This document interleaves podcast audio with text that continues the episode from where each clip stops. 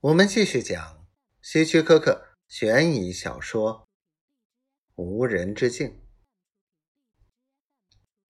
穿过黑乎乎的、长满树木的地面，我谨慎的向前走，周围静悄悄的，狗也没叫。道尔丁按他说的做了，我很快找到。仆人们进出的那扇门，试着推了一下，门开了。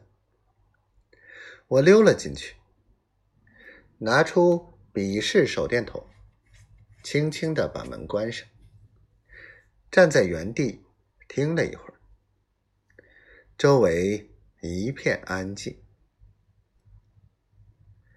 我在脑子里又研究了一次。道尔丁给我的平面图，然后扭亮电筒，以左手支住光圈，穿过后面的房间，找到有个圆形入口的甬道。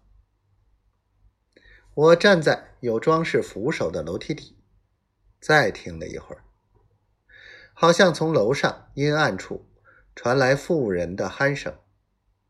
剩下的就只有一座。老爷钟的钟摆声。道尔丁太太，我愉快的想，祝你有一个愉快的梦。然后我离开楼梯，走进道尔丁的私人书房。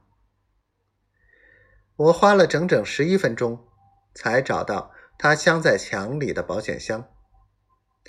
那是个。方形的带转盘的老式保险箱，打开后，我发现里面共计现金两千块，一条钻石项链，两套耳环，不少于一万五千元的公债。三分钟后，所有的东西都进了我的外套口袋。我迅速的原路返回。有那么一阵儿，我真希望能看见道尔丁从外面回来，发现太太还活着，保险箱却空了的情形。